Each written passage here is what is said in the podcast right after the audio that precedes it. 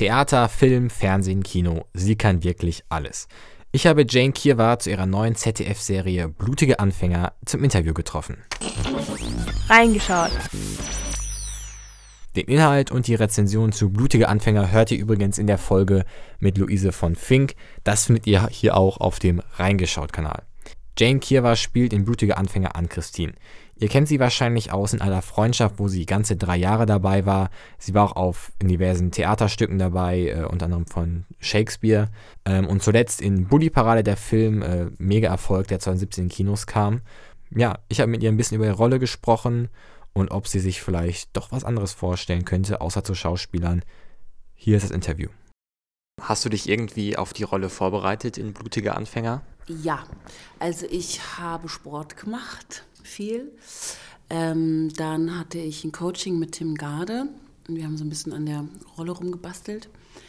Und ähm, wir waren in Aschersleben an der, an der Schule, das ist eine Polizeischule, haben uns da ein bisschen so die Welt angeguckt, wie das so abläuft. Und dann habe ich mir natürlich auch so ein paar Krimiserien angeguckt, um erstmal so zu wissen, was gibt es hier eigentlich überall auf dem Markt und wie läuft das und was ist eigentlich bei uns anders und worauf will ich dann achten. Was ist denn bei Ihnen anders als bei anderen Krimiserien? Also es gibt keine einzige Serie, die jemals aus der Perspektive von den Studenten erzählt wird. So.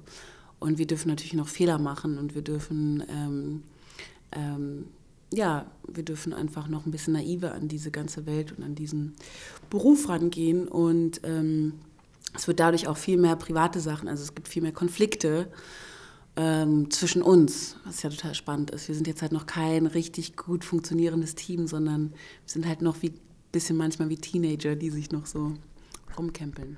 Ähm, alles klar, Sie konnten ja während der Dreharbeiten wahrscheinlich ein bisschen Polizeialltag mitbekommen. Könnten Sie sich vielleicht eine Karriere bei der Polizei vorstellen? Nein, ich bin sehr froh, in meinem Beruf zu sein. okay, ähm, wie war denn so die Atmosphäre am Set? Haben Sie sich mit allen gut verstanden? Ähm, das war total interessant, weil wir hatten drei verschiedene Regisseurinnen, Regisseurinnen und das Team hat auch jedes Mal gewechselt pro Block. Also es war so außer Maske und Kostüm war, glaube ich, durchgängig und sonst war einfach jedes Mal ein neues Team. Es war ein bisschen so, wie als würde man jedes Mal so einen neuen Film drehen. Weil wir halt so sechs Wochen mit einem Team und dann war wieder alles anders. Und das hat es alles sehr frisch gemacht. Und ich fand es auch schön, dass wir an so vielen verschiedenen Sets waren, die wir alle gesehen haben. Also es war irgendwie so echt aufregend. Sie haben ja, ich habe gelesen, sehr viel Theater früher gespielt. Es ist eine schwierige Frage, aber könnten Sie sich entscheiden zwischen Fernsehen und Theater? Also ich habe mich jetzt die letzten Jahre total für ähm, Film und Fernsehen entschieden ähm, und habe total Lust, wieder mehr Theater zu machen.